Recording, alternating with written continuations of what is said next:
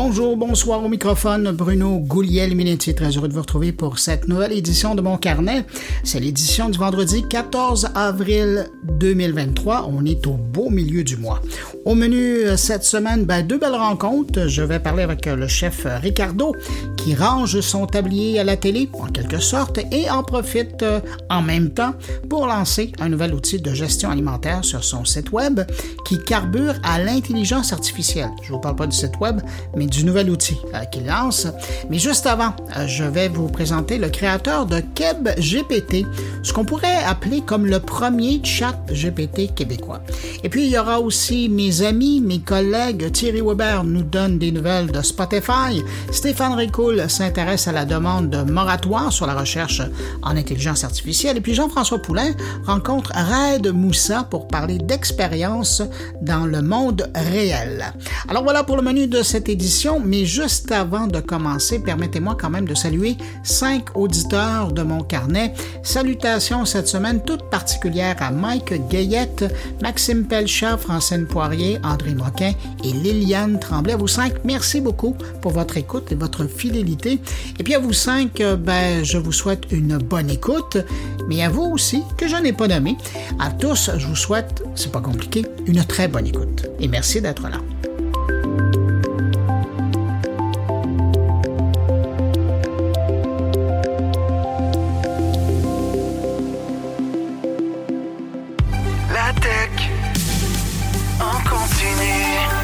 Connaissez Radio Mon Carnet? C'est le meilleur du podcast Mon Carnet, diffusé 24 heures sur 24, 7 jours semaine. Avec plus de 1000 entrevues et chroniques proposées par Bruno Guglielminetti, Jean-François Poulain, Thierry Weber et Stéphane Ricoul. Pour écouter Radio Mon Carnet, c'est simple. Allez sur radiomoncarnet.com ou visitez le blog moncarnet.com.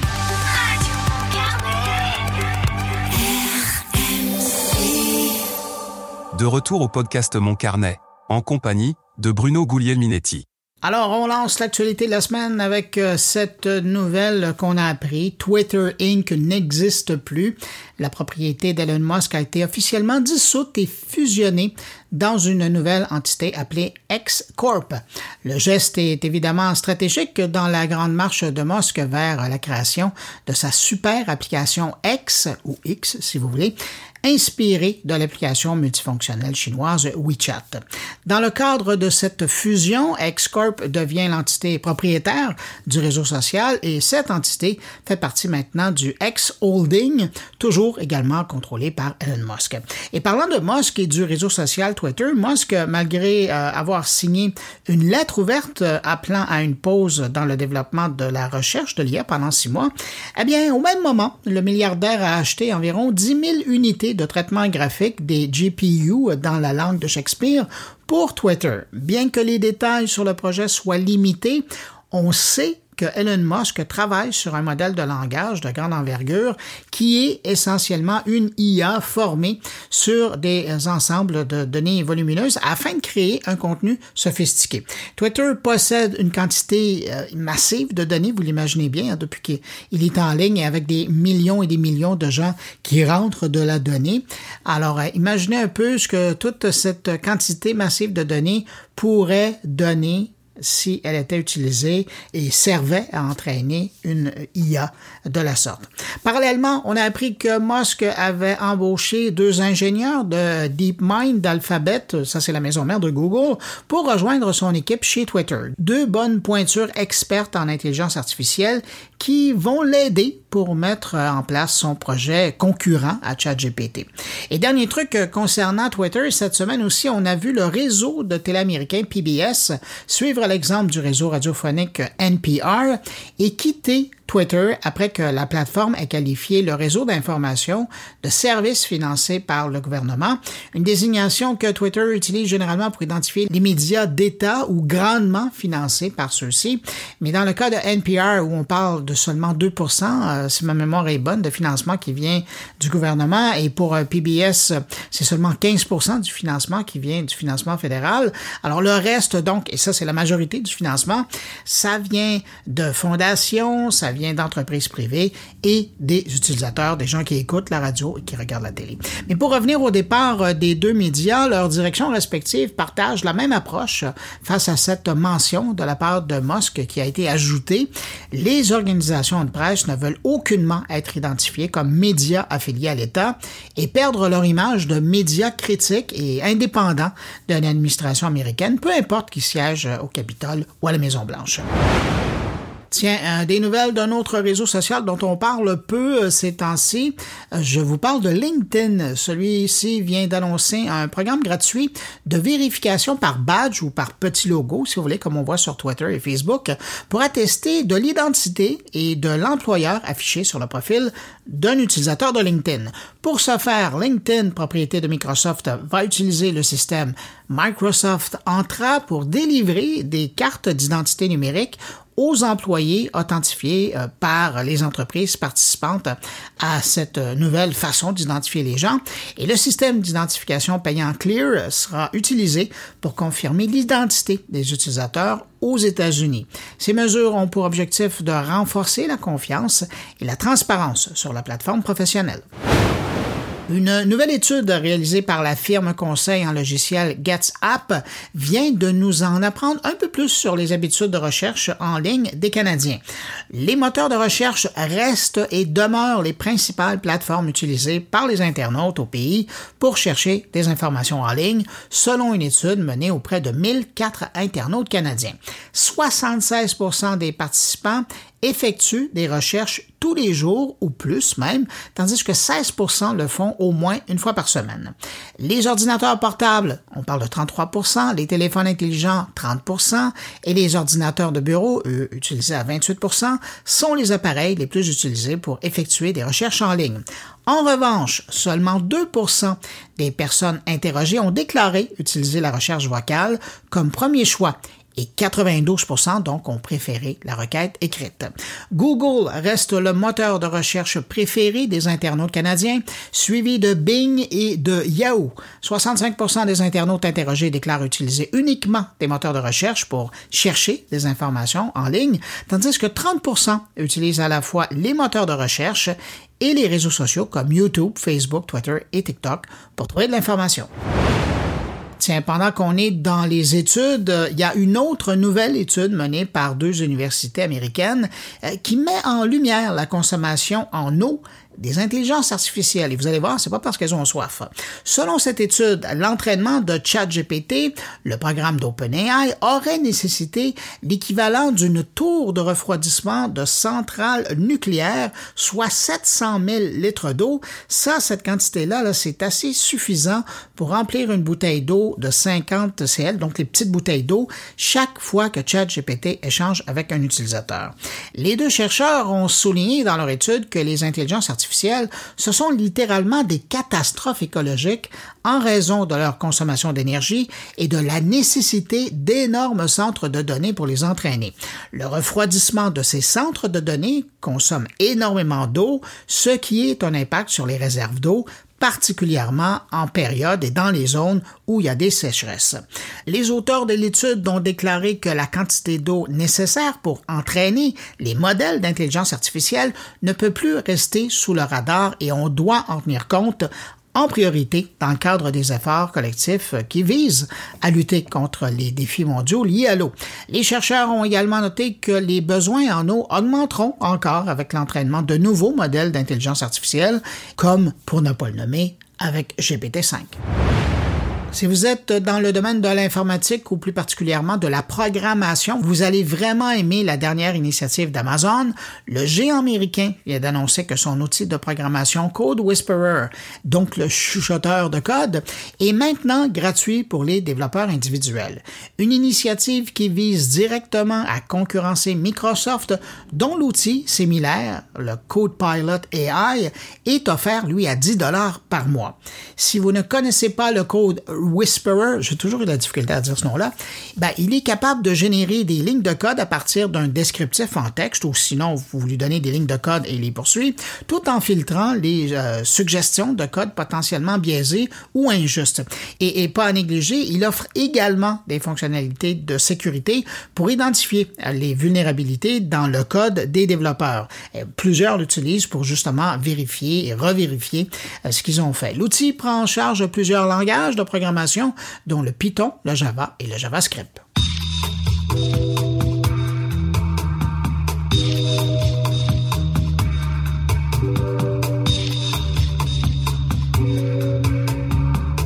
Mon invité, c'est Charles de Montigny. C'est lui qui est derrière l'idée d'un chat GPT québécois et c'est lui donc qui a lancé, juste un peu avant le 1er avril, Keb GPT. Vous cherchez une recette de poutine, euh, vous désirez savoir la taille d'une ville, la taille d'une population, d'un village au Québec, vous voulez en savoir plus sur le but d'Alain Côté à la belle époque des Nordiques, ben GPT a toutes ces réponses. Vous avez sûrement remarqué que j'ai mentionné le 1er avril, hein, il y a un instant, et c'est parce que, effectivement, son concepteur avait créé KebGPT comme une blague, voyant tout l'emballement qui existait autour de ChatGPT. Mais en bout de ligne, KebGPT fonctionne hein, et répond à son but premier, soit de répondre aux questions qui concernent le Québec ou les Québécois. J'étais curieux d'en savoir un petit peu plus sur son idée, son outil, son projet. Alors je l'ai invité, on le retrouve à l'instant. Bonjour Charles de Montigny. Bonjour Bruno, merci de nous recevoir. Ben, merci d'avoir accepté mon invitation. D'abord, félicitations pour euh, ce poisson d'avril. Merci. Ça vous est venu d'où cette, euh, cette idée de créer un, chat GPT québécois?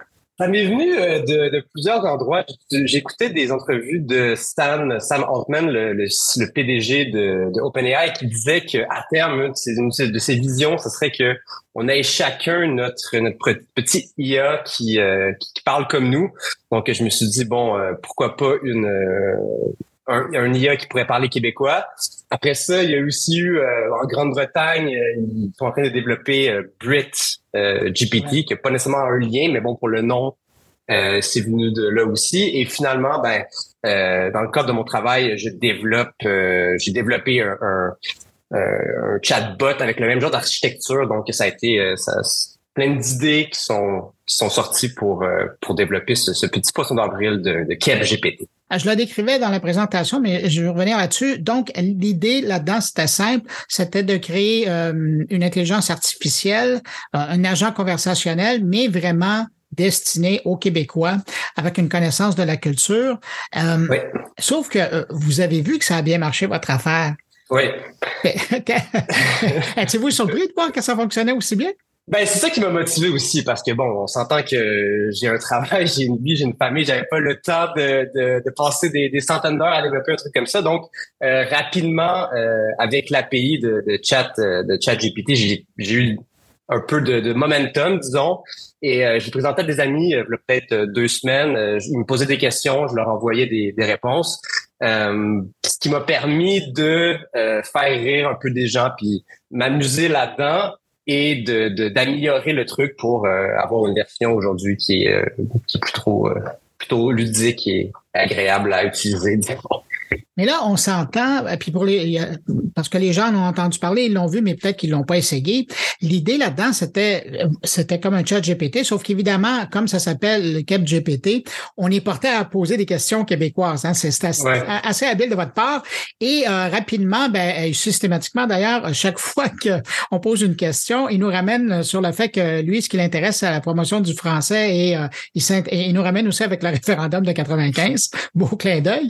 mais là, par la suite, il arrivait quand même à répondre euh, à des questions assez aiguisées là, par rapport au Québec. Comment vous avez fait pour, pour être sûr qu'il allait comprendre et, savoir euh, géolocaliser aussi bien ses réponses? Ben, je dirais que la, ben, entre autres, ChatGPT est, est très bon. Et à partir du moment que tu... Il y a eu deux étapes euh, dans, dans le développement de ce truc-là. Premièrement, les, les, instructions. Donc, je lui ai demandé de parler français euh, uniquement. Donc, même si tu poses une question en anglais, il va te parler en français. Il doit toujours euh, parler de l'importance de la langue française. Je faisais un petit peu un clin d'œil à, la publicité du gouvernement du Québec dernièrement, là, avec les jeunes, tout ça. Donc, ça m'a c'est ça qui m'est venu à, à ce moment-là. Et finalement, ben, pas être du référendum, mais c'est pas toujours le cas du référendum. Donc, euh, je, je pense qu'il y a six, euh, six scénarios possibles. Oui, c'est ça qui peut être sorti. Bon, la poutine, le sirop d'érable, Céline Dion, les référendums, la Coupe Stanley, ou euh, la grosse 50 tablettes qui va vous sortir un peu euh, aléatoirement. Mais derrière ça, euh, honnêtement, c'est c'est ChatGPT qui a déjà une base de données de connexion et j'injectais des des mémoires québécoises. Mais si j'avais eu plus de temps, plus de, de budget, j'aurais créé de quoi un peu plus intéressant, effectivement, avec le avec la, la disons une base de données de la culture québécoise pour qu'il soit meilleur à, à répondre à ces questions-là.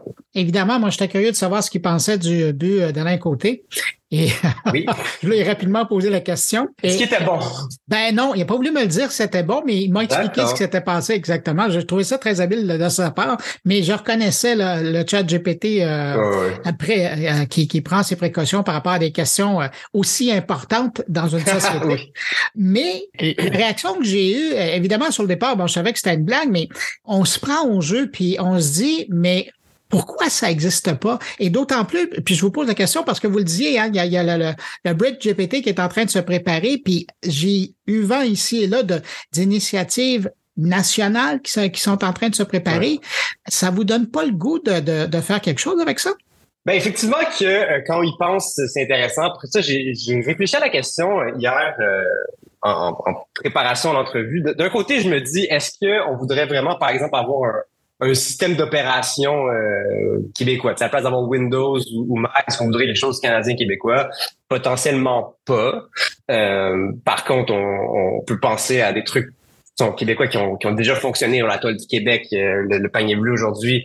Est-ce que ce sont des grands succès? Pas nécessairement, mais comme l'intelligence artificielle est potentiellement encore plus important que euh, ce qu'on voit avec ces applications-là, ça pourrait être intéressant d'un point de vue même pour nous, sont pour, je pensais à des, des cas d'utilisation potentielle de ce genre de technologie-là pour les nouveaux arrivants ou pour euh, promouvoir le tourisme au Québec, ça pourrait être une façon ludique et plus, plus intéressante de le faire. Après ça, est-ce que ça serait facile d'avoir un succès avec ce genre de technologie-là? Potentiellement que de partir de zéro, c'était pas la, la solution, mais de d'utiliser un modèle déjà existant et de lui donner justement cette, cette mémoire-là, ces instructions pour le faire, ça pourrait être une façon pour le gouvernement de peu importe qui, d'arriver à ses fins sans dépenser des, des millions, milliards de dollars quand on pense que la SAQ, la SAQ a dépensé 500 millions pour une application qui marche pas. Donc, ça peut être compliqué de, de se lancer dans ces grands projets-là. Mais, mais, Charles, euh, parce que je, quand je regardais la fonctionnalité que vous aviez développée, euh, la semaine dernière, euh, sur mon carnet, j'avais Marie Grégoire, qui est la, la, PDG de Bibliothèque et Archives nationales du Québec, et je me disais, imaginez avoir un outil comme celui que vous avez développé, pour une blague, on s'entend, mais outil quand même qui est performant, mais branché sur les archives et tout le contenu euh, québécois qui a été numérisé. On parle de millions de documents. Ce serait un outil euh, assez puissant. Et même ChatGPT dans ses, euh, dans ses extensions ou ses, ses plugins en, bon français va, va, va, donner la, la possibilité d'aller chercher dans une base de données externe. Donc, c'est quelque chose qui pourrait être disons, accessible pour euh, dans ce cas d'usage-là, effectivement, pour euh, soit lui demander spécifiquement d'aller chercher dans cette mémoire-là. Donc, c'est une, une, des problématiques qu'on a avec euh, avec ChatGPT, qui est les hallucinations. Donc, rapidement, c'est juste qu'il va nous inventer quelque chose qui est euh, qui, semble vrai. C'est ça le plus gros danger, c'est que ça, ça... Ah, il est, il est dans le mode d'affirmation, hein? Ouais. Oui, exactement. Puis on se fait tous prendre un petit peu, on lit ça, puis on se dit ah oui, ça, ça a beaucoup de sens. Et un, un, un truc pour ne pas avoir ce problème d'hallucination là, c'est de, le forcer à chercher dans une base de données euh, qu'on a qu'on lui a euh, connecté. Donc, euh, dans ce cas-ci, je, l'appelle la mémoire. Donc, ça pourrait être celui de la, la, Bibliothèque nationale. Donc, qui pourrait aller chercher des, des pièces d'information dans cette mémoire-là euh, effectivement, ça pourrait être super intéressant pour, euh, pour ce cas d'usage-là. Charles, d'un point de vue plus personnel, euh, bon, parce que vous passez pas votre temps à faire des blagues le 1er avril, là, vous ne travaillez pas sur un an. Vous, vous, avez une entreprise, vous êtes dans le domaine de la science des données. Est-ce que vous voyez ce type d'application-là être utile à, à vos clients? je pense que ça va être extrêmement utile. On l'a vu Microsoft qui se lance euh, à, fond là-dedans. Euh, euh, par exemple, on pourrait mettre ses, ses, documents dans son, OneDrive ou son SharePoint et aller rechercher sur l'information-là. je parlais avec un de mes amis qui est en, qui génie civil. Ils ont des longs devis ils doivent chercher des informations, ils doivent aller, puis c'est pas facilement, disons, avec le contrôle F de le chercher. Donc, je suis persuadé que dans tout ce qui est documentation, on va aller chercher des informations comme ça mais aussi dans de l'extraction d'informations de, documents. Il y, a, beaucoup de, de cas d'application qui sont extrêmement utiles et c'est une technologie qui est extrêmement puissante pour rapidement être capable de, développer quelque chose qui fonctionne et qui est utile. Et votre vitrine avec GPT, est-ce que vous avez l'impression que ça va vous attirer des clients? Ça? Il y a des gens qui vont être intéressés à avoir la même chose, mais pour leur entreprise, leur organisation? Ben, premièrement, la, première surprise que j'ai eue, c'est que euh, dans les dernières minutes que j'ai regardé, il y avait déjà 6000 personnes qui l'avaient essayé, donc c'était un, petit succès personnel juste pour euh, pour la blague. Après ça, j'ai déjà été approché par, par certaines personnes qui ont, qui ont des idées comme ça parce que c'était, euh, je pense que c'était plaisant et c'était ludique et effectivement, les gens peuvent se projeter sur des applications à l'interne, donc espérons que, que oui, mais j'ai l'impression que ça va en intéresser plus d'un. Ben, en tout cas, Charles, merci pour le sourire, merci pour l'initiative. Euh, vous nous avez fait, vous nous avez fait rêver pendant un moment. Et puis, euh, ben, je vous souhaite bonne chance avec euh, les multiples versions que vous allez pouvoir faire à vos clients. je rappelle que Charles de Montigny, c'était mon invité et il est le fondateur de Fluxion. Merci. Merci à vous.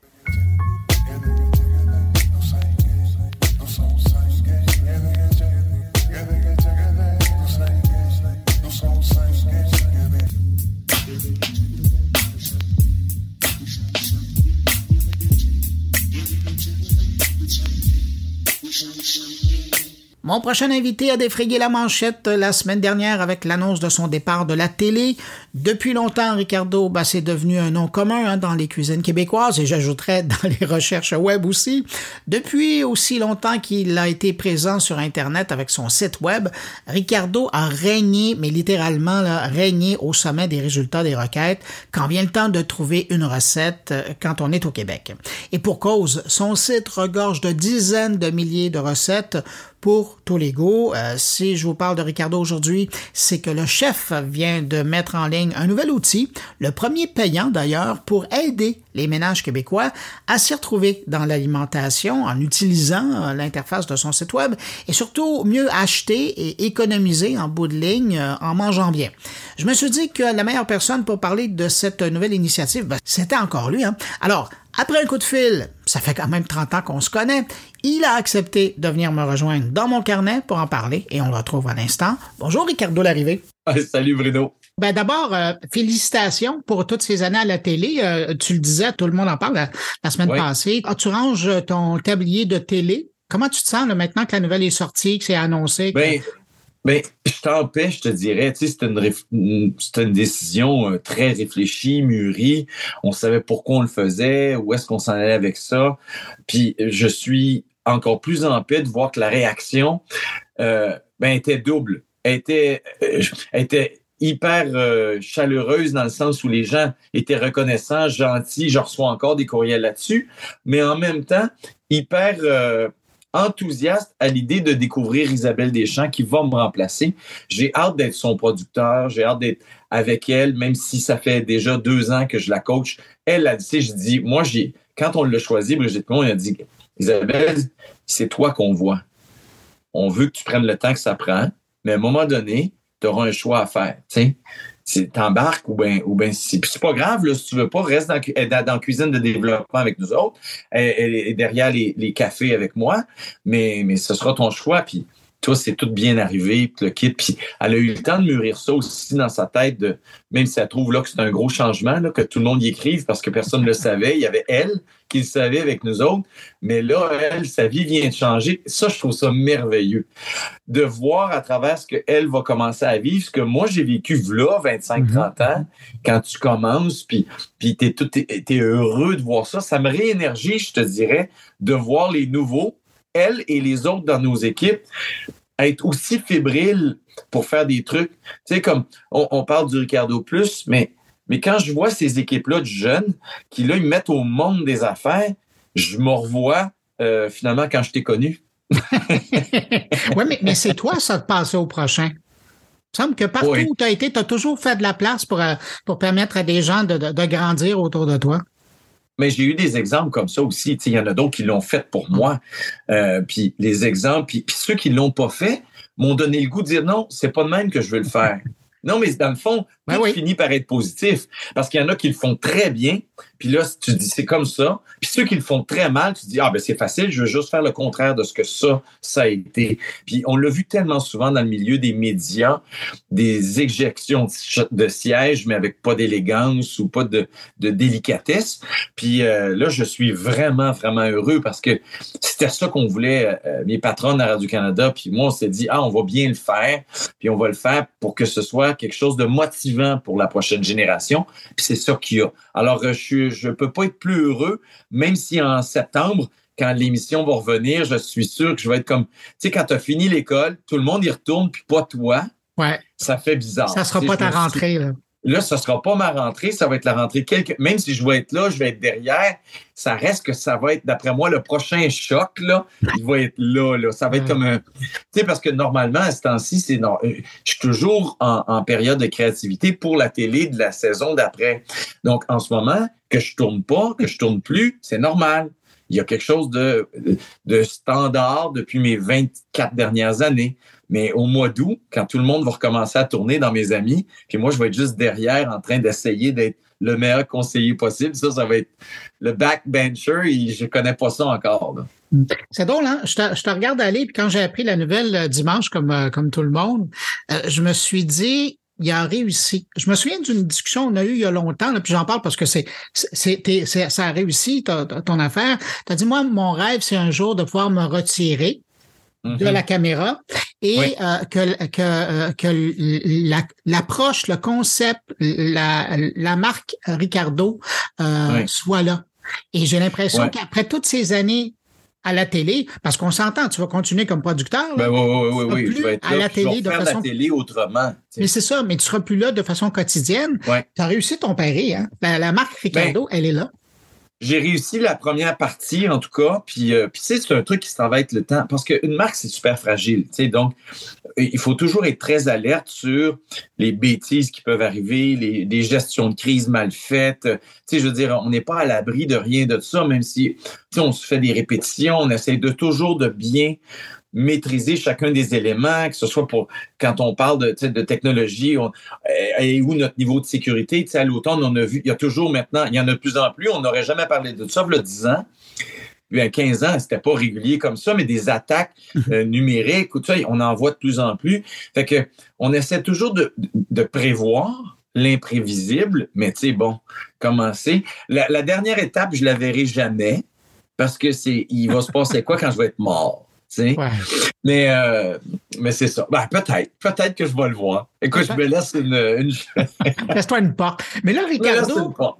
La, la, la, la jasette qu'on a aujourd'hui, là, elle était prévue avant ton annonce. Et là, c'est Oui. évidemment, c'est pour ça que je prends du temps pour revenir là-dessus. Oui. Mais la raison pour laquelle on voulait se parler tous les deux, c'est parce que toi, tu as toujours été, puis ça, c'est important que, que les gens le sachent, tu as toujours été, même si t'es pas un geek, là, euh, Mm. tu as toujours été sensible aux Ah, innovations. j'aime. oui. Ben c'est ça. Et tu as toujours été curieux de savoir, puis tu as suivi les, les, les j'allais dire, les gens qui te suivent, mais tu précèdes toujours. Tu es toujours à l'avance. Je me souviens d'une discussion qu'on avait eue sur les applications. Quand la mode des applications, avant Oui. que la mode des applications arrive, tu as dit, Bruno, Mhm. Je suis en train de me faire une tête là-dessus, qu'est-ce que je fais? Et puis, euh, après, ça a été autre chose. Il y a eu le site web, ça a été un des premiers Ouais. sites web, un des premiers Ouais. grands succès à Radio-Canada euh, sur Internet. Moi, je me souviens, hein, quand tu es arrivé, là, tu as supplanté tout le monde, tous les sites web des émissions. C'était Ricardo qui était toujours en haut du palmarès.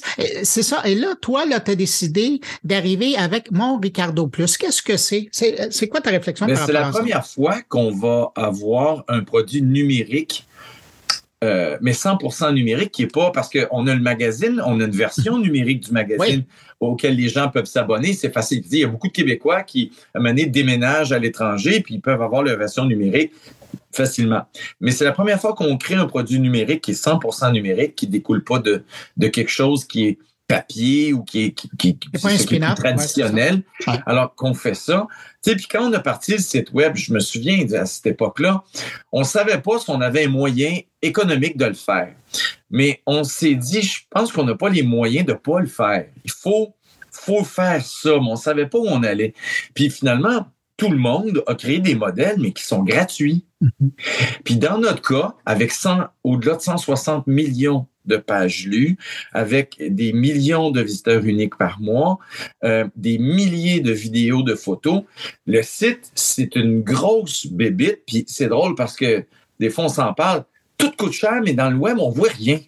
C'est tout en arrière. Tu sais, les gars, ils disent tout dans le back-end. Oui, mais mais tout ce que ça prend pour supporter cette technologie-là, c'est énorme en compétences, euh, puis, en argent aussi pour le maintenir. Nous autres, on est chanceux parce que euh, on parle tout le temps de, la guerre injuste que GAFAM fait, bon, tous les Facebook, Google de ce monde en publicité pour contre tous les petits joueurs comme nous autres, même si je suis gros, je suis petit.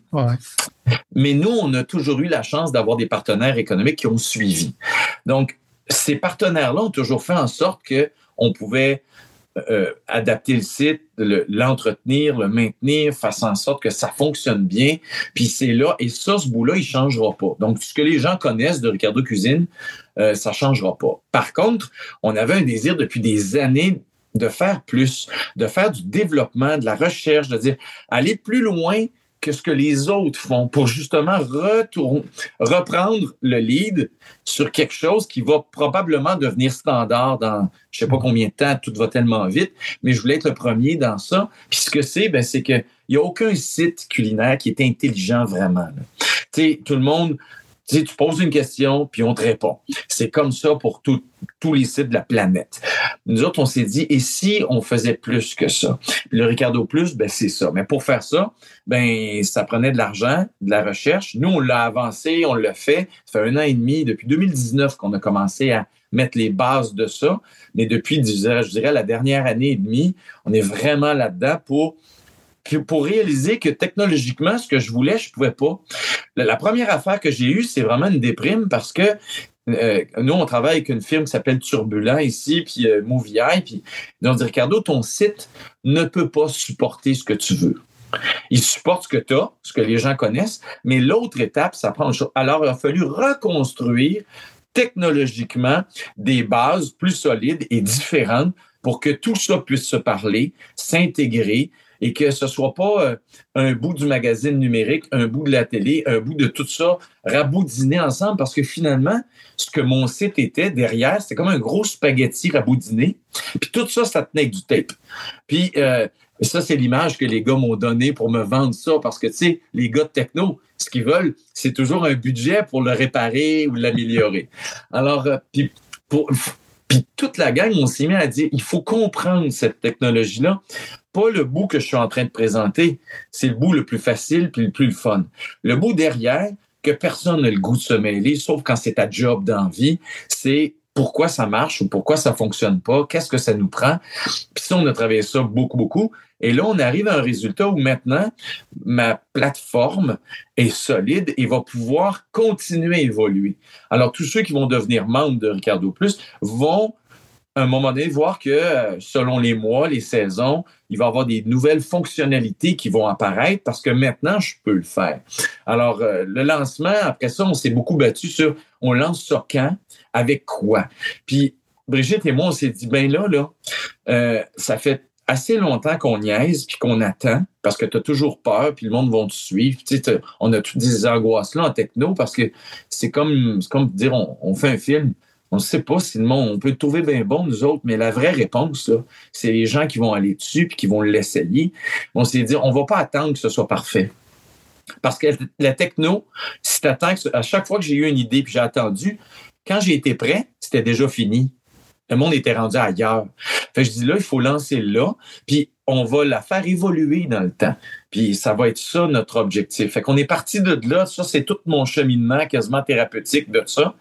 Mais, mais aujourd'hui, on a quelque chose de concret qui répond à ce que je voulais, pas encore à 100% mais qui est vraiment le fun à, utiliser. Moi, je suis dans la version bêta, là, cachée avec ma gang depuis euh, déjà une couple de mois, mais, mais, mais c'est vraiment, vraiment le fun. Puis c'est le seul site, là, je t'ai rien dit encore de qu'est-ce que ça fait, mais. Ça va être ma prochaine question. oui, on est les seuls au Canada euh, à faire ça en ce moment, puis probablement dans les seuls à le faire dans le monde pour le moment. Alors déjà, je suis satisfait. Je voulais qu'au Québec, on soit les premiers à faire ça parce que des fonctionnalités pour nous simplifier la vie, parce que à la base, c'est ça l'objectif. Qu'est-ce que je peux faire pour que Bruno ait plus de facilité à savoir qu'est-ce qu'il va manger. Tout ce site-là, là, ben, pas le site, mais toute cette nouvelle partie-là répond à une question qu'est-ce que je vais manger? Parce qu'il y a des millions de recettes sur le site gratuit maintenant, sur tous les sites web du monde entier. Je veux dire, il y en a tellement que finalement, on est au point de départ. On sait toujours pas quoi manger parce qu'il y a trop de choix. Alors, on s'est dit, comment je peux régler ce problème-là de choix?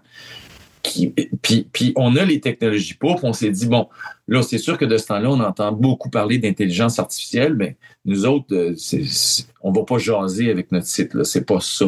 Mais l'idée, c'était de le rendre intelligent et surtout qu'il puisse apprendre de, je dirais, des recherches que chaque personne va faire et que ce soit quelque chose de personnalisé. Avant, on avait un site qui était fait pour tout le monde en général. Puis quand quelqu'un disait, moi j'ai un problème de gluten, ou moi j'ai ci ou j'ai ça, je disais toujours la réponse qui, qui, qui est la seule, c'est oui, mais moi je suis un site qui est pas spécialisé. Je suis généraliste. J'essaie de répondre au plus grand nombre. Maintenant, on va pouvoir être généraliste et spécialisé, spécialisé pour chaque personne qui va y aller, dû et grâce à l'intelligence qu'il y a derrière, qui a été créée ici. C'est vraiment ça. Mais pour arriver à, servir ces informations-là aux gens, euh, euh, tu vas aller puiser là-dedans euh, ton contenu à toi, qui est, déjà existant. En fait, ça? va être multi. C'est-à-dire que dans le fond, c'est très simple. On dit, OK, Bruno, qu'est-ce qui, qu'est-ce qui est Bruno? Moi, je suis un homme de tel âge. Moi, je suis carnivore. Euh, par contre, j'ai, une intolérance au gluten. Puis, euh, je, j'aime pas le chou-fleur. Je n'importe quoi, là, mais. Non, mais, bon, c'est juste. On, va déterminer exactement, culinairement, c'est qui ça, Bruno? Et puis, qu'est-ce qu'il veut? Puis, euh, à quoi il s'attend? Et au fur et à mesure que tu vas sur le site, le site, lui, il sait ce que tu choisis et il va pouvoir te proposer des trucs dans la même famille que ce que tu as choisi. Tu as peut-être dit, moi, je suis fou de cuisine asiatique, euh, je suis pas très, euh, peu importe quelle autre affaire, mais ça, plus tu y vas, et il se souvient et il apprend de ce que tu demandes. Mais mieux que ça, c'est qu'on peut faire aussi de l'intelligence, mais communautaire. C'est-à-dire que Ricardo, ah, c'est drôle, il a un profil pareil ou presque à Bruno. Donc, euh, les recettes que Ricardo ont essayées, on pourrait peut-être aussi les proposer à Bruno parce qu'ils ont quelque chose qui se ressemble. Donc, Ricardo peut surprendre Bruno. Personne ne va connaître les noms, ça, se fait tout derrière. Mais nous, on le voit que euh, l'idée, elle fonctionne. Et l'autre affaire, je dis, moi, je veux pas inonder les boîtes de courriel. On est déjà au-dessus de 150 000 personnes qui se sont abonnées à notre infolette les gens ont déjà assez de trucs dans le boîte de courriel. C'était pas ça l'idée. C'est si tu vas sur le site et tu sais pas quoi manger, tu vas pouvoir recevoir cinq propositions. Pas 25, cinq. Et si dans ces cinq-là, il n'y a rien qui te plaît, il y a un petit bouton rafraîchissement, un peu comme quand on va sur un site de musique en ligne mm puis qu'on demande d'avoir une nouvelle liste générée, je vais t'envoyer cinq autres propositions. Mais nous autres, à date, en deux fois, donc sur dix recettes, on a toujours eu quelque chose qui nous plaisait. Il faut pas oublier que plus le temps va passer, plus ça se raffine. Mais ça peut être aussi euh, Bruno qui a tout mis ses recettes, qui est catalogué comme il veut, euh, recettes de semaine, euh, cuisine mexicaine, peu importe ce que tu veux, c'est toi qui détermines comment tu les mets. Mais on s'est dit, ouais, mais on n'arrête pas de dire au monde que ce qui est important aussi, c'est la cuisine familiale mais les recettes de tes parents, de ton ami, de qui tu veux à garder, on va avoir mis une espèce de, un template, une espèce de, comment on appelle ça en français? Un gabarit. Un gabarit, exactement. Donc, tu vas pouvoir rentrer des ingrédients dans ce gabarit-là, comme nous on fait quand on invente une recette pour le site, et avoir en ligne, ben en ligne, dans ton profil à toi, la recette favorite de ta grand-mère, si tu veux. Puis là, tu sais que tes enfants peuvent, pourront les avoir. Puis on s'est dit, oui, mais ultimement, peut-être que la recette favorite de gâteau à Bruno, c'est celle de José Ditasio ou trois fois par jour ou peu importe qui. Alors, tu vas pouvoir aussi prendre l'URL et l'amener dans le site. Et puis nous autres, l'URL était important parce que le droit d'auteur, on s'est toujours battu pour ça. Je veux dire, il est toujours simple pour une chanson, pour un texte, mais pour une recette, c'est comme si c'était à tout le monde. Puis c'est pas vrai. Là. Je veux dire, si je te prends une gâteau au chocolat de José Dizio, elle l'a créé, c'était à elle. Alors moi, ce que je trouvais le fun, c'est de dire, on va mettre l'URL là. Donc, dans l'environnement de Bruno, il y a toutes les recettes qui peuvent avoir besoin. Celle de mon site, celle des sites externes que lui aime et les recettes de famille. Et quand tu vas aller sur ce gâteau-là, tu vas retomber sur le site de José ou de, de Bon Appétit ou est-ce que tu veux. Puis tu vas pouvoir générer tes listes d'épicerie avec tout ça. Tu vas pouvoir les partager. Euh, ça, c'est, ouais. Ben, ben, ben, c'est ça, je reviens sur cet angle-là parce que tu as mentionné, euh, puis j'aimais l'image, euh, tu dis une, une, mère peut partager avec euh, ses enfants euh, ses recettes. Donc, il y a un volet ou, de, de, partage beaucoup plus grand. C'est-à-dire que si moi, mes enfants, par exemple, euh, sont, utilisent aussi euh, mon Ricardo Plus, euh, ils pourraient avoir, ben, ils auraient leur, leur recette à eux. Ouais. on pourrait partager entre nous les. On pourrait vous envoyer des, ben, en fait, dans, dans un cercle fermé. Oui, fermé, on s'entend là. C'est ça l'idée, parce que tu sais, à quelque part, les grands sites, je pense à Epicure, Epicurious mm-hmm. aux États-Unis, il y a des millions de recettes, mais c'est toujours des, des agglomérations, des amalgames de recettes de tout le monde. Ouais. Notre force à autres, c'est que c'est des recettes testées par nous autres, nos équipes. Donc, on s'est dit, il faut que dans le livre de recettes virtuelles, privées de Ricardo ou de Bruno, il n'y a que ce qui, leur est, qui les intéresse, que ce qu'ils ont, eux, besoin. Et, là, tu vois, dans les, je te parle de, quelque chose qui est à venir, ben, d'ici septembre, euh, en tout cas à l'automne, ben, ce site-là va aussi devenir une application. Donc, sur ton téléphone ou sur ta tablette, tu vas pouvoir aller directement dans ton Ricardo Plus, puis travailler là. Ça, euh, c'est intéressant parce que tu n'as pas besoin de googler rien, c'est tout là. Euh, L'autre affaire qui, euh, qui, dans ma tête, me trotte, puis que je veux vraiment qu'on arrive à faire dès qu'on pourra, c'est que cette liste d'épiceries-là, elle peut être jumelée, par exemple, à tous les spéciaux de chez IGA. Alors, quand on parle de sauver du temps, on l'a, mais sauver de l'argent. Sauver de l'argent, il y a pour moi deux façons, en fait trois simples, qui sont toutes liées c'est prouvé que ceux qui se font des listes d'épicerie, en fait des menus gérés avec la liste d'épicerie, vont sauver 10 à 15% euh, en coût d'épicerie parce que tu restes dans un, guide que tu t'es donné toi-même avec le budget que tu as, puis c'est là que tu t'en vas, puis tu te laisses pas influencer par tout le reste. Ensuite de ça, euh, si tu as fait ton menu, puis que tu, te, tu, finis par dire Wow, c'est le fun parce que c'est organisé, ben, tu as moins de gaspillage alimentaire. C'est un autre 5-10 de gaspillage de fruits, de légumes ou de viande euh, dans les frigos ou dans le congélo parce que tu t'es libéré l'âme en le mettant dans le congélateur. Puis finalement, tu as 62 bananes noires, puis tu feras jamais assez de pain aux bananes pour les passer. On a tout vécu, je te vois rire, mais on, on, on a tous vécu une affaire comme ça.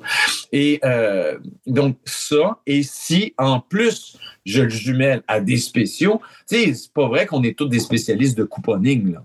Tu sais, des fois, oui, on regarde la circulaire puis on voit, OK, telle affaire qui est chère d'habitude, les moins, je vais faire un effort. Mais si je pouvais te dire, attends une minute, là, sur ta liste d'épicerie, tu pourrais sauver 15-20 dollars parce que ça, c'est en spécial cette semaine, ben là, là, on est ailleurs. Puis l'intelligence artificielle vient vraiment faire un plus dans ma vie être envahissant.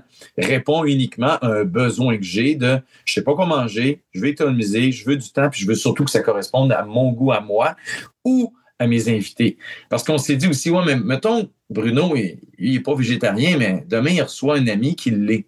Fait qu'on a mis un bouton aussi, suggestion, où tu peux temporairement l'espace d'une question, dire ben, aujourd'hui, euh, je voudrais de la cuisine végétarienne qui va inclure telle, telle, telle chose et pas telle chose. Et on va te faire les mêmes genres de propositions pour ça, pour ce moment-là, à travers tout le site. Fait que je trouve que en fait, quand tu réunis tout ça ensemble, tu dis Wow, OK, ça n'existait pas, je suis content, on le lance, on le fait.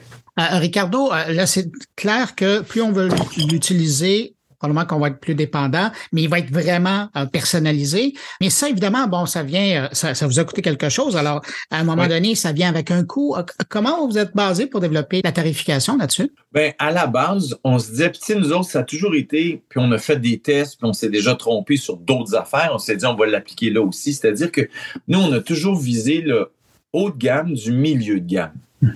Parce que c'est là où on est le plus nombreux, où on vise ça, parce que c'est atteignable. Donc, on s'est dit, combien on peut. Euh, en fait, on est parti à l'inverse. On s'est dit, ça va nous ça va coûter combien pour développer ça? Puis ce qu'on veut, c'est charger uniquement ce que ça aura pris pour développer ça sur une période de temps. Donc, on est arrivé à 2,99 comme 3 grosso modo par mois. On s'est dit, bon, ça, ça se peut.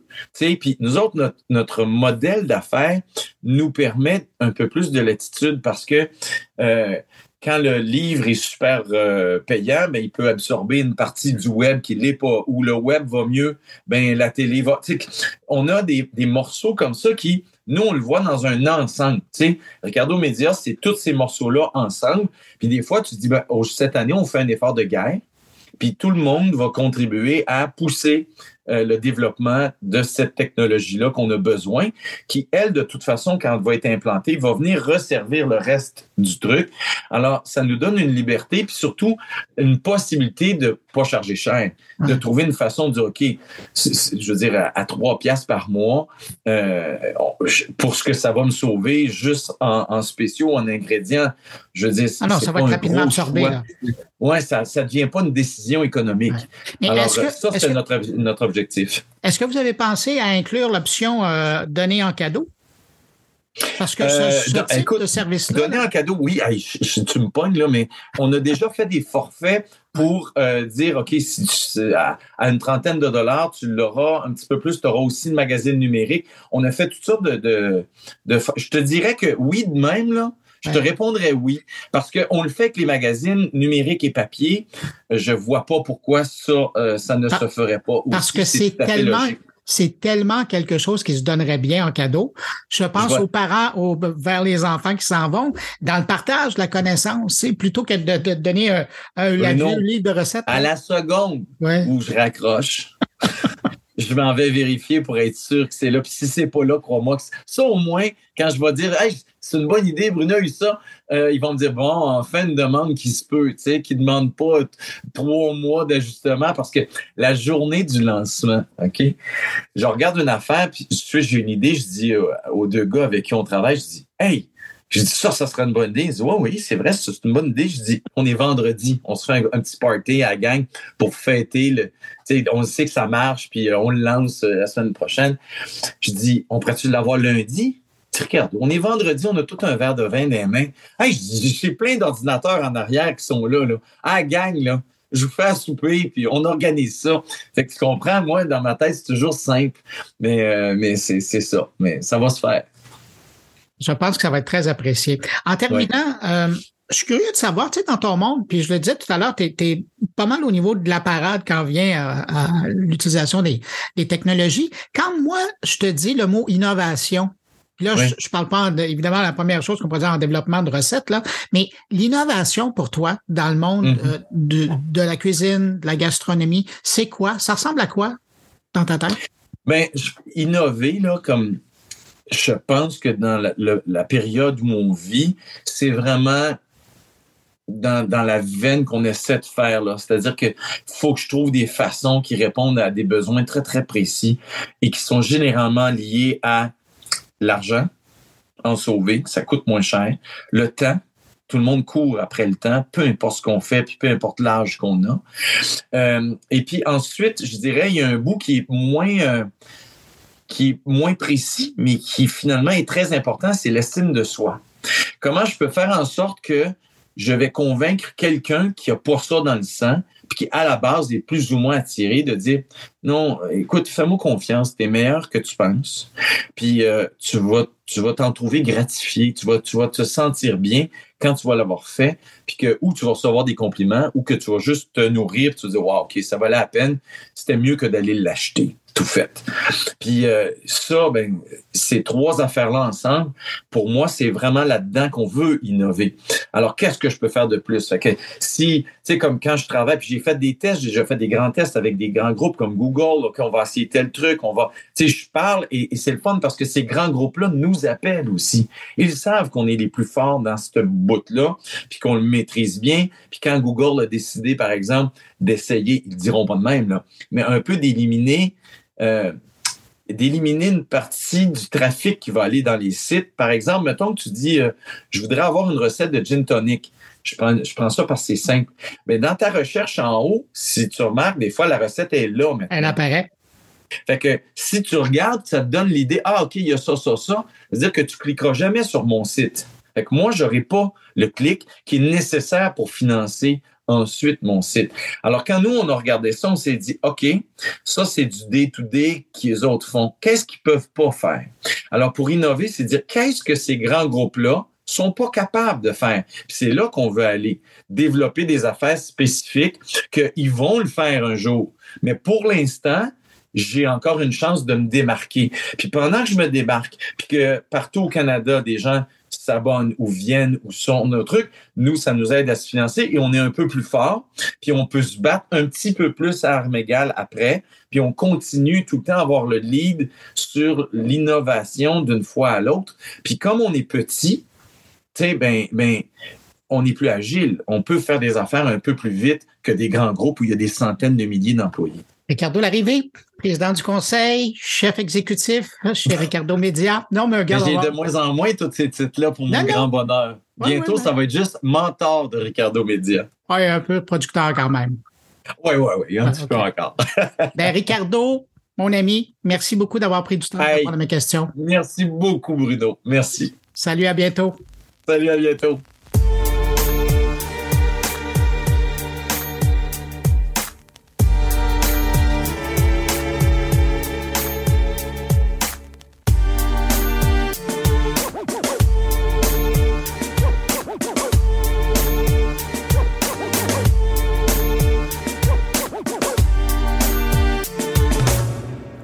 De mes collègues maintenant, et on commence avec Thierry Weber. Thierry Weber qui partage avec nous ses retrouvailles avec Spotify. Bonjour Bruno, bonjour les auditeurs de mon carnet Spotify. IFI n'est toujours pas là. Et c'est pas grave. Ayant suivi l'actualité de la refonte de l'interface du service de Spotify, alias, comme on pourrait l'appeler, la TikTokification de Spotify, j'étais conscient que je verrais quelque chose de différent. Mais je ne m'attendais pas à ce que l'application soit si différente et à ce que cette nouvelle version soit si éloignée de la mission principale de diffusion de musique des meilleurs services de streaming. Posons le décor. Après une série d'acquisitions clés et coûteuses au cours des dernières années, Spotify s'est positionné comme étant plus qu'un simple service de streaming musical. Il s'agit désormais d'une plateforme audio avec des podcasts, des livres audio bénéficiant d'une promotion équivalente dans l'application Spotify remaniée. Et ça, ça fait plaisir, effectivement, de voir ces contenus aussi poussés, mis en avant. Il y a beaucoup de choses qui se passent là-dedans et pour les personnes qui ont une approche plus traditionnelle de la consommation de musique ainsi qu'une relation plus ancienne avec les médias sociaux, le nouveau Spotify est tout à fait déconcertant pour pas mal d'entre nous. Le genre de changement que j'aurais aimé voir dans Spotify mis à jour est une amélioration de la musique sans perte et en haute résolution par rapport à la bibliothèque compressée. Ou alors qu'ils s'y mettent enfin pour la partie podcast avec la spatialisation du son pour une expérience immersive. Et j'y reviendrai. Gustav Soderström, coprésident de Spotify, a déclaré lors d'une récente interview que le service travaillait toujours sur une offre IFI. Cette nouvelle intervient deux ans après que la société ait annoncé qu'elle ajouterait de la musique de qualité CD sans perte, une mise à jour qui devait être lancée plus tard dans l'année. Fin des guillemets. Au lieu de cela, nous avons eu droit à Spot TikTok, Spot TikTok, et oui, Spotify et TikTok, ce qui n'est pas surprenant. Dans une interview de Söderström au podcast The Verge, Decoder, voici ce que le coprésident de la société a déclaré à propos de la supposée prochaine gamme IFI. Nous allons le faire, mais nous allons le faire d'une manière qui a du sens pour nous et pour nos auditeurs. L'industrie a changé et nous avons dû nous adapter. Fin de citation. Le nouveau Spotify, avec sa navigation à défilement vertical et ses vidéos en continu, est certainement le signe d'une adaptation, d'une suradaptation à mon avis, et cela signifie que Spotify veut vraiment s'adresser à un public très spécifique. Mais ce public ne s'intéresse pas du tout ou pas nécessairement à l'audio sans perte et ne va certainement pas payer plus cher pour cela. Vous l'aurez compris, je ne suis pas du tout dans les tranches d'âge visées par l'éditeur suédois. Oui, c'est vrai, les plans de Spotify pour son volet IFI impliqueraient une augmentation du prix par rapport à l'abonnement premium de base. C'est peut-être logique lorsque la société a annoncé pour la première fois ses offres IFI, mais depuis, Apple Music et Amazon Music Unlimited ont tous deux intégré le lossless, le high res lossless et le spatial audio à leur abonnement standard, sans oublier ce que cela pourra amener à l'industrie du podcast que de bénéficier de telles résolutions sonores. Soyons réalistes, il n'y a pas de monde dans lequel un abonnement à Spotify IFI a du sens. L'entreprise s'adresse de manière agressive un public qui a besoin d'une abondance de contenu et qui souhaite les recevoir d'une manière qui s'harmonise avec les formats actuels des médias sociaux. L'entreprise a probablement pris conscience de la réalité de ce qu'elle devait faire à la suite d'une perte d'exploitation au troisième trimestre et la chute de sa valeur boursière en 2022, d'où la création de la nouvelle application. Cette nouvelle version de Spotify reflète parfaitement les ambitions de l'entreprise qui veut être tout et partout à la fois dans le domaine du streaming audio. Je suis sûr qu'il y a beaucoup d'utilisateurs de Spotify qui aiment l'utiliser et qui apprécient également le flux de contenu parfois aléatoire qui leur parvient lorsqu'ils font défiler verticalement l'interface de l'application. Mais j'imagine que, comme moi, de nombreux auditeurs qui apprécient le lossless, le high-res et le spatial audio risquent d'être découragés par ces changements. Même si la société devait ajouter ces fonctionnalités à la version premium de Spotify, sans coût supplémentaire. Ce qu'elle devrait faire à ce stade, suite au mouvement d'Apple Music d'Amazon, la nouvelle application surchargée et surstimulante est en quelque sorte un non-sens pour les fans de musique qui cherchent simplement à accéder à une collection de musique numérique de haute qualité. Et c'est un amoureux de la vidéo hein, qui vous parle. Dans ce cas précis, la vidéo, elle n'amène rien. Ces courtes séquences lues en boucle viennent confirmer l'intention de Spotify de ressembler à son copain chinois TikTok. Spotify pourrait toujours proposer une seconde application, hein, c'est un rêve. Peut-être on pourrait euh, l'appeler Spotify pour les vieux, avec une interface moins chargée moins mouvante. Je sais que je préférerais cette application à la nouvelle Spot TikTok, comme vous peut-être faites-moi signe, dites-moi en commentaire ce que vous en pensez. Mais en réalité, cela ne me dérange pas du tout de continuer à utiliser Apple Music, un service sur lequel j'ai passé des années à utiliser, à, l'utiliser et à me construire une collection de musique numérique, ainsi qu'à créer des listes de lecture complètes. Je pense souvent à Steve Jobs avec ses débuts via iTunes, l'ancien petit nom de ce service. Sa vision à l'époque ne laissait en aucun cas présager les bouleversements qu'il y allait avoir dans l'industrie musicale et dans les façons d'écouter ses contenus audio. Bravo à toi Steve pour avoir eu le fin nez à l'époque également d'intégrer la rubrique podcast dans iTunes. Grâce à toi, je suis devenu un producteur de podcast, un podcasteur en fait des premières heures. Mais il est temps pour Apple de se réveiller face à des Spotify qui viennent méchamment chambouler la donne avec toutes ces innovations. Allez, écoutez de la bonne musique, abonnez-vous à de bons podcasts comme par exemple celui de Bruno ou les miens, tiens. Et portez-vous bien. Allez, à bientôt si c'est pas avant.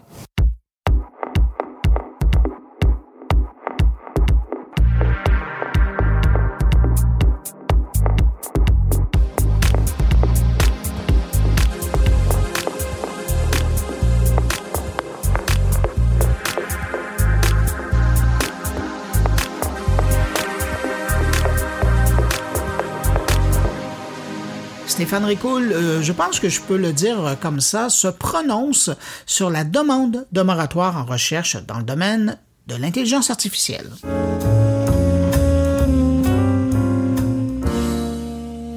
Permettez-moi de me prononcer à mon tour sur la sabbatique de six mois proposée afin qu'une surchauffe potentielle puisse être prévenue dans l'ultra rapide monde de l'intelligence artificielle. Publiée par l'Institut du futur de la vie, un OBNL ayant pour mission de travailler à l'évitement de scénarios de menaces ou risques existentiels que les technologies de rupture comme l'IA, la biologie synthétique ou la physique nucléaire font peser sur le futur de l'humanité. À la tête de cet institut, Johan Tallinn, connu pour être le cofondateur de Skype et qui soutient ouvertement la thèse de Toby Ord, professeur à Oxford, comme quoi l'humanité aurait une chance sur six de ne pas survivre au XXIe siècle à cause de l'intelligence artificielle. Un risque beaucoup plus important selon lui que les changements climatiques, à moins bien sûr qu'il n'y ait un scénario d'emballement, aurait-il déclaré à la CNBC. C'est pourquoi il dépense des millions de dollars pour essayer de s'assurer que l'intelligence artificielle soit développée en toute sécurité. Et ça comprend des investissements dans des laboratoires d'intelligence artificielle comme DeepMind et le financement de la recherche sur la sécurité de l'intelligence artificielle dans des universités comme Oxford et Cambridge. Malheureusement pour lui, les plus grandes entreprises technologiques du monde consacrent, elles, des milliards de dollars à l'avancement de l'intelligence artificielle. Bien que certaines des recherches soient publiées ouvertement, que la sécurité liée à l'intelligence artificielle soit prise au sérieux, une grande partie ne l'est pas, Johan Tallinn n'hésitant pas à pointer du doigt les Google Brain et Facebook AI Research de ce monde, qui selon lui sont moins engagés dans la communauté de la sécurité de l'intelligence artificielle. Quant à l'autre personne, à la tête de l'Institut du futur de la vie, Elon Musk, il soutient que les dangers liés à l'intelligence artificielle sont supérieurs aux armes nucléaires ou encore à la Corée du Nord, toujours selon un article de la CNBC, mais surtout, on le sait, semble un peu moins apprécié OpenAI depuis qu'il l'a quitté en 2019 et cherche à lui opposer de la compétition. Une fois tout cela dit, je tiens à préciser que je conçois très bien que l'Institut du futur de la vie n'est que le support et le messager à la publication de cette lettre ouverte, rendue au moment où je vous livre ma réflexion à 18 979 signataires. Bravo.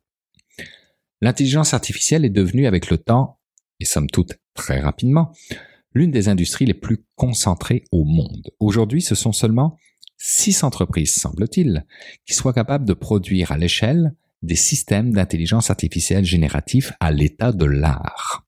Et avec le temps, malheureusement, le mode de fonctionnement de ces entreprises technologiques a grandement évolué. Les préceptes de la science ouverte, publications scientifiques transparentes, code open source, etc., qui prévalaient durant la dernière décennie de développement de l'intelligence artificielle, ont laissé place à une opacité scientifique quasi totale, selon le média Le Grand Continent, qui se pose la question s'il faut arrêter carrément l'intelligence artificielle. Cette nouvelle dynamique associée à la fulgurance du déploiement de l'intelligence artificielle pose effectivement des défis aux acteurs de l'écosystème qui se mobilisent donc au travers de cette lettre ouverte auprès des autorités de régulation qui doivent mal dormir la nuit en ce moment puisque la population est désormais sensibilisée par cette même lettre ouverte reprise par les médias de masse. Et la société se demande bien quelle direction tout cela va prendre. Tout cela conjugué ensemble amène simultanément un lot d'incertitudes, de risques, d'utopies et de dystopies. Des éléments et objectifs cette fois-ci plus pragmatiques qui semble motiver les autres signataires. Alors, utile ou dangereuse cette lettre ouverte? Car à freiner pour certains le développement de l'intelligence artificielle, on permet aux autres de prendre une avance encore plus grande. Vous savez, ceux qui n'ont pas l'éthique comme élément de mesure de leur performance. On est en droit aussi de se demander si cette lettre ouverte est en d'authenticité ou simplement hypocrite si c'est un véritable moratoire ou une tentative pour freiner une compétition, celle de OpenAI pour ne pas la nommer, qui semble avoir pris une avance considérable et avoir creusé un fossé que d'autres ont peur d'être abyssal. Comme le dit si bien mon ami Michael Albo, l'histoire militaire montre que quand un ennemi propose une trêve en plein combat, c'est rarement pour négocier la paix, mais bien plus souvent pour recevoir de nouvelles munitions, positionner de nouvelles armes, permettre à ses soldats de se reposer en vue de la prochaine offensive et consolider des défenses endommagées. Autre formulation possible, celle de Gaspard Koenig, philosophe français, qui s'est prononcé dans les colonnes du journal Les Échos en évoquant que ces intelligences artificielles, comme nous le rappellent tous les jours les bons apôtres de la tech, peuvent constituer des outils précieux et que les esprits avertis sauront trier le bon grain de l'ivraie. Mais comment ignorer quand on connaît la manière dont fleurit le complotisme sur les réseaux sociaux, que nous nous trouvons face à une bombe nucléaire cognitive. Une phrase lourde de sens, je pense, qui fait un lien sans équivoque avec le rapport à la vérité des intelligences artificielles génératives pour lequel vous pouvez vous référer entre autres à mon article du 27 mars dernier intitulé NSFW Non-Safe for Work. Pour Gaspard Koenig, les menaces qui pèsent sur notre civilisation consistent moins en l'extermination de la vie par une intelligence malveillante qu'en la désintégration de l'idée de vérité. comme si la connexion désormais universelle entre les êtres humains finissait paradoxalement par détruire la possibilité d'un savoir commun. Alors à l'heure où les plus grandes entreprises technologiques de la planète mettent en branle des dégraissages massifs, préférant certainement couper dans la protection de l'éthique plutôt que dans celle des profits outrageux, nos gouvernements, toujours pour reprendre les mots de Gaspard Koenig, ne risquent-ils pas de rester prisonniers de la logique de l'ère industrielle et plus éloignés que jamais d'une capacité de coordination mondiale? Les questions posées dans cette lettre ouverte sont évidemment les bonnes, puisque écrites par les meilleurs connaissants de la planète. Je vous les donne en rafale. Devons-nous laisser les machines inonder nos canaux d'information, de propagande et de mensonges? Devrions-nous automatiser tous les emplois, y compris ceux qui ne sont gratifiants? Devons-nous développer des esprits non humains qui pourraient un jour être plus nombreux, plus intelligents, plus obsolètes et nous remplacer? Devons-nous risquer de perdre le contrôle de notre civilisation? Ces décisions ne doivent pas être déléguées à des leaders technologiques non élus. Elle est là la clé. Des leaders technologiques non élus donneront toujours avantage à leur entreprise versus au bien commun. Nos gouvernements le savent, mais ce qu'ils savent pas, c'est comment adresser légalement une intelligence dématérialisée qui progresse plus vite qu'ils ne sont capables de coucher des mots afin de former des lois. Alors peut-être devrions-nous regarder à classifier autrement les intelligences artificielles que par les termes étroits, général et super, reliés aux notions de réseaux neuronaux, mais plutôt par destructrices, de sauvegarde ou d'amélioration, reliées aux impacts sociétaux qu'elles génèrent. Autrement dit, quelles intelligences artificielles permettent de significatifs progrès pour l'humanité ou pour notre planète et quelles intelligences artificielles ne permettent de progrès que pour les poches de leurs créateurs? Contraindre par des réglementations ces dernières, favoriser par un écosystème collaboratif mondial au financement éthique et social les premières, voilà une avenue qui pourrait peut-être être explorée par les gouvernements de ce monde et les signataires de cette lettre ouverte.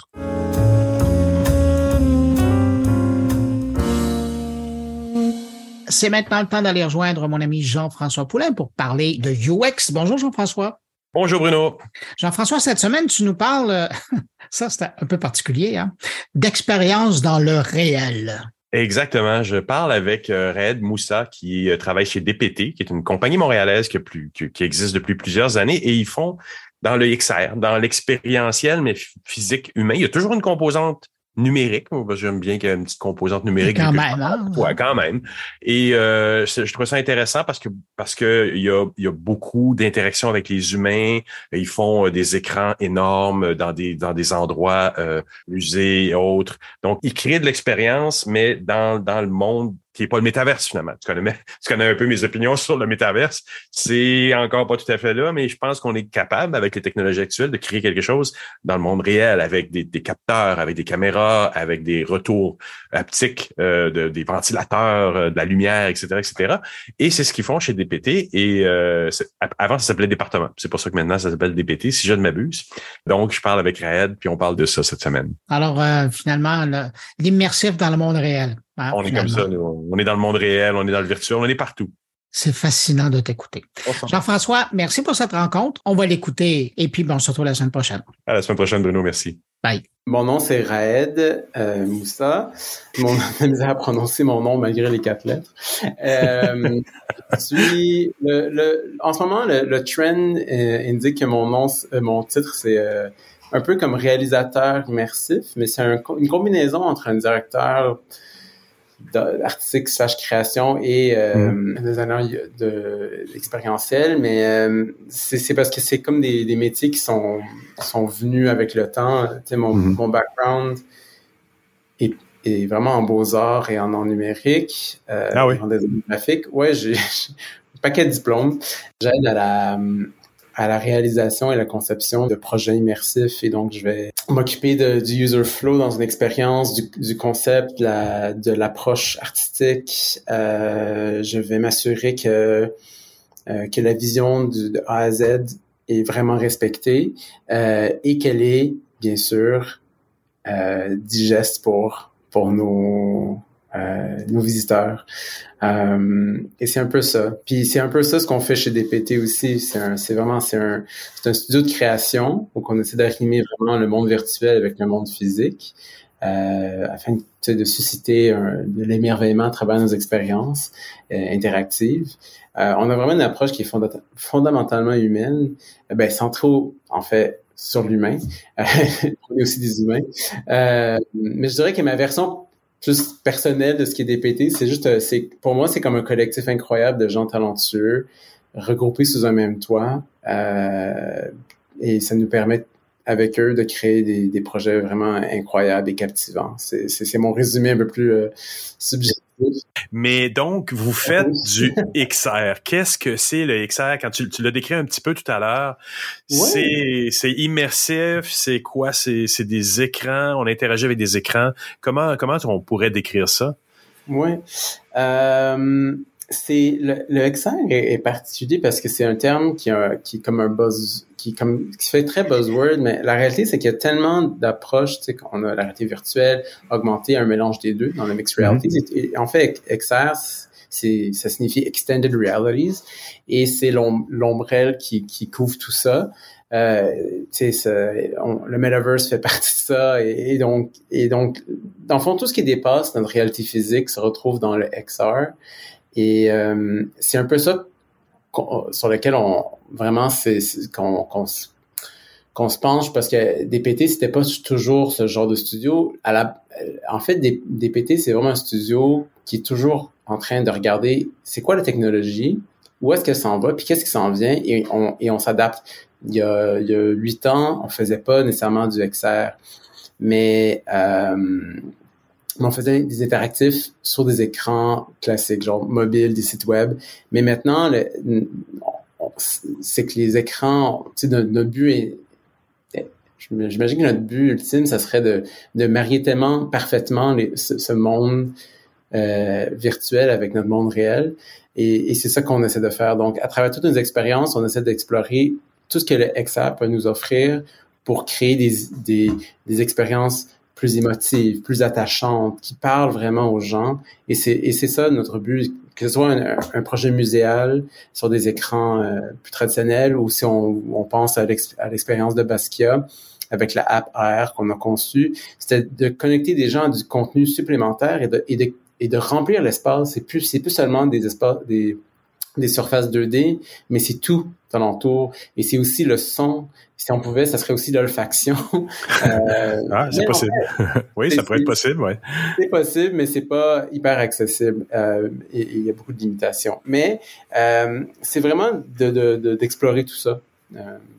Je sais pas si ça répond un peu. Oui, oui, ça, ça vient chercher vraiment dans tous les sens. Et c'est facile en même temps de perdre les utilisateurs si c'est pas bien fait ou s'il y a quelque chose qui rattache pas l'utilisateur à cette expérience-là. On l'a vu, on l'a, on l'a tous vécu. Les tentatives de faire de l'AR, le VR, le VR, le, le centre-fille le fait bien.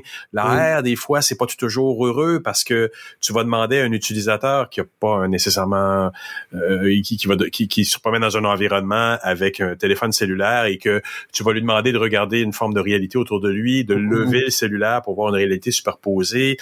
Et tu viens créer un élément de rupture. C'est pas c'est pas évident non plus de, de bien balancer ça là. Ouais.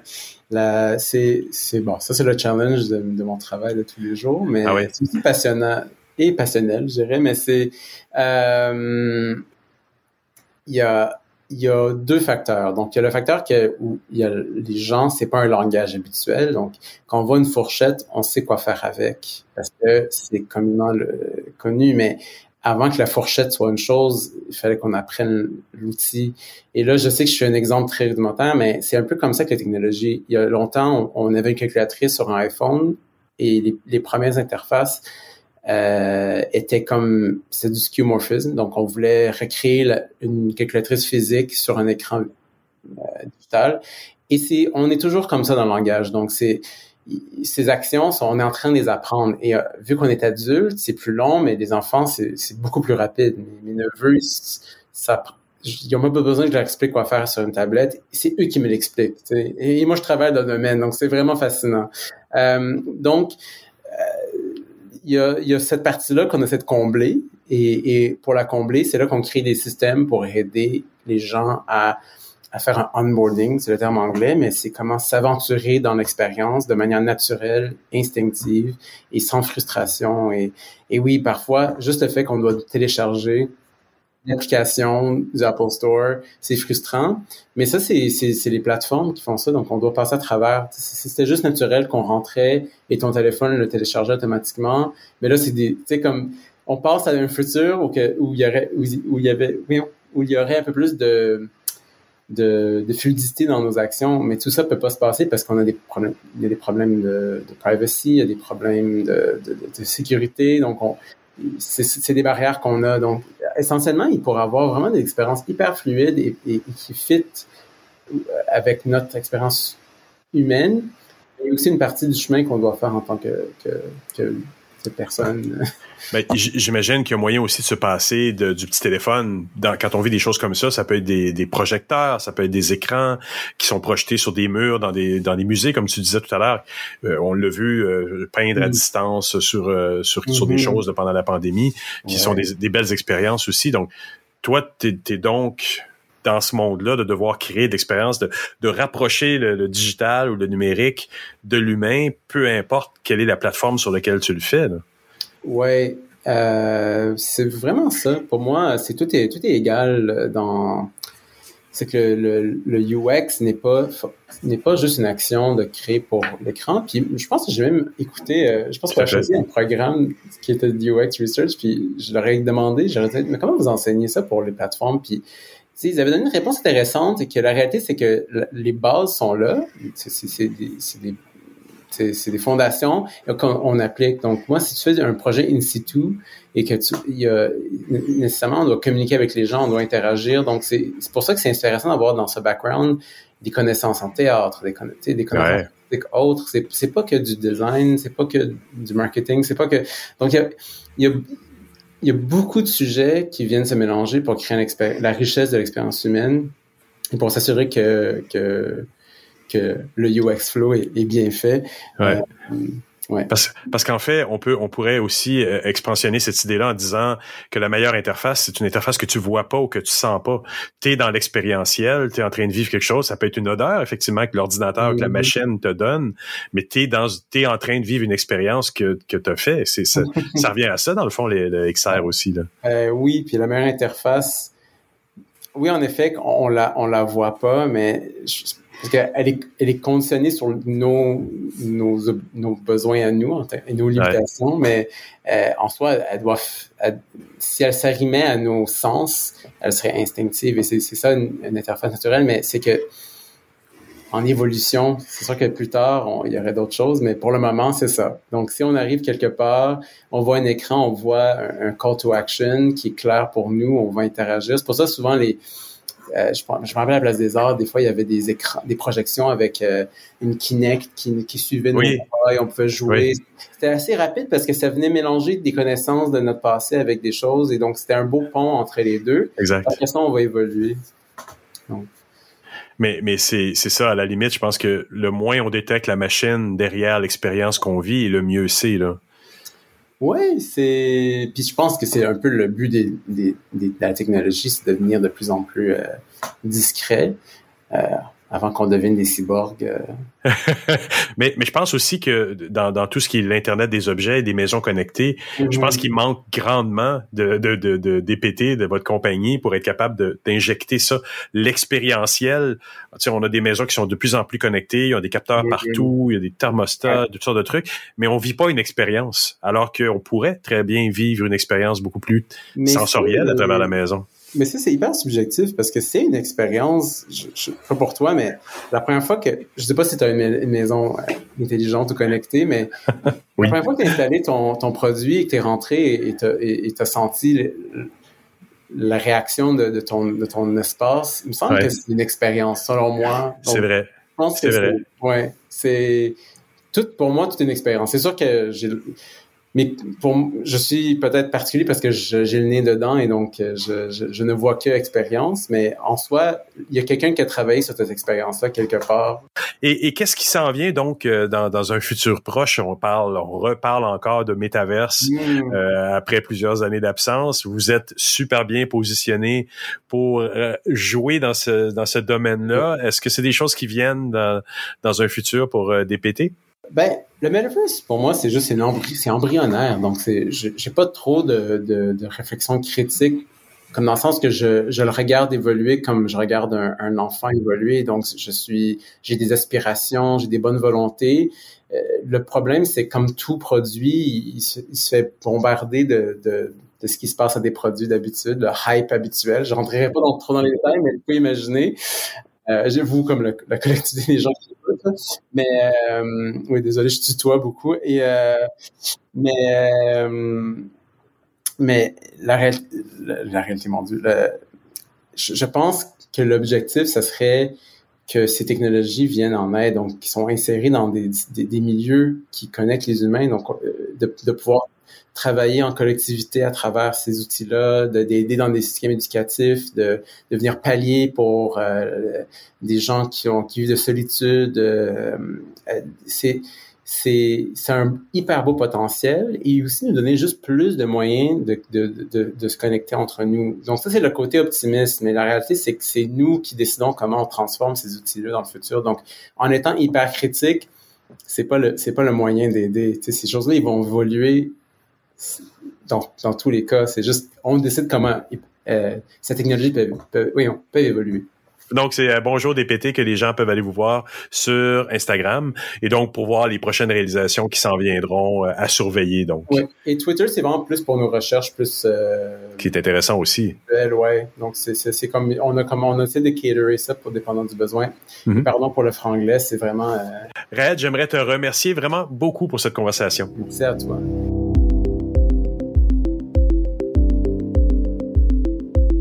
Voilà, c'est ainsi que se termine cette édition de Mon Carnet. J'espère que vous avez apprécié. Merci à nos invités. Merci à Thierry Weber, Stéphane Rico et Jean-François Poulain d'avoir été là cette semaine. Et puis merci à vous également qui êtes restés jusqu'à la toute fin de cette émission. Merci d'avoir été là. Très heureux d'avoir euh, passé un bout de votre journée avec vous. On se donne rendez-vous vendredi prochain pour une nouvelle édition de Mon Carnet. Entre-temps, ben, passez une excellente semaine et puis surtout, portez-vous bien.